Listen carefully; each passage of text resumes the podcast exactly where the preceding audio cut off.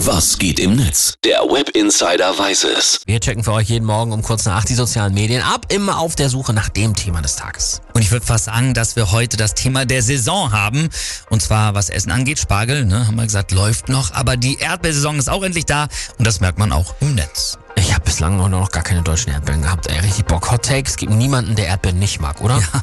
Im Internet dreht sich äh, diese ganze Erdbeer-Euphorie vor allem um den großen Spaß des Erdbeeren selber pflückens auf dem Feld. Und du hast ja hast auch schon gemacht, auch Ja. schon mit Kindern. Ja, na klar. Ja, okay, macht immer richtig Spaß, ne?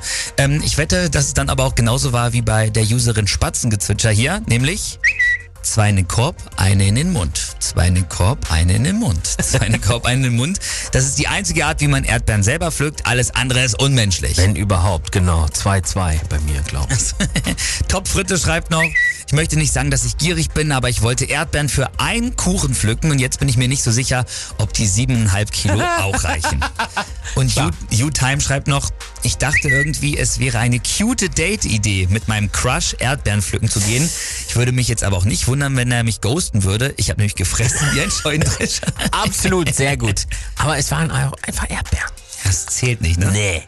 Marc schreibt, ich bin einfach froh, dass man auf dem Erdbeerfeld vorher die Schalen wiegt und nicht die Menschen. Auch gut. Und sieben gescheit, die hat noch eine Frau beim Erdbeerpflücken gesehen, die hat scheinbar das Leben gedribbelt. Ähm, sie schreibt nämlich, auf dem Erdbeerfeld war heute eine Frau, die Sprühsahne dabei hatte. Ich bin immer noch ganz ergriffen.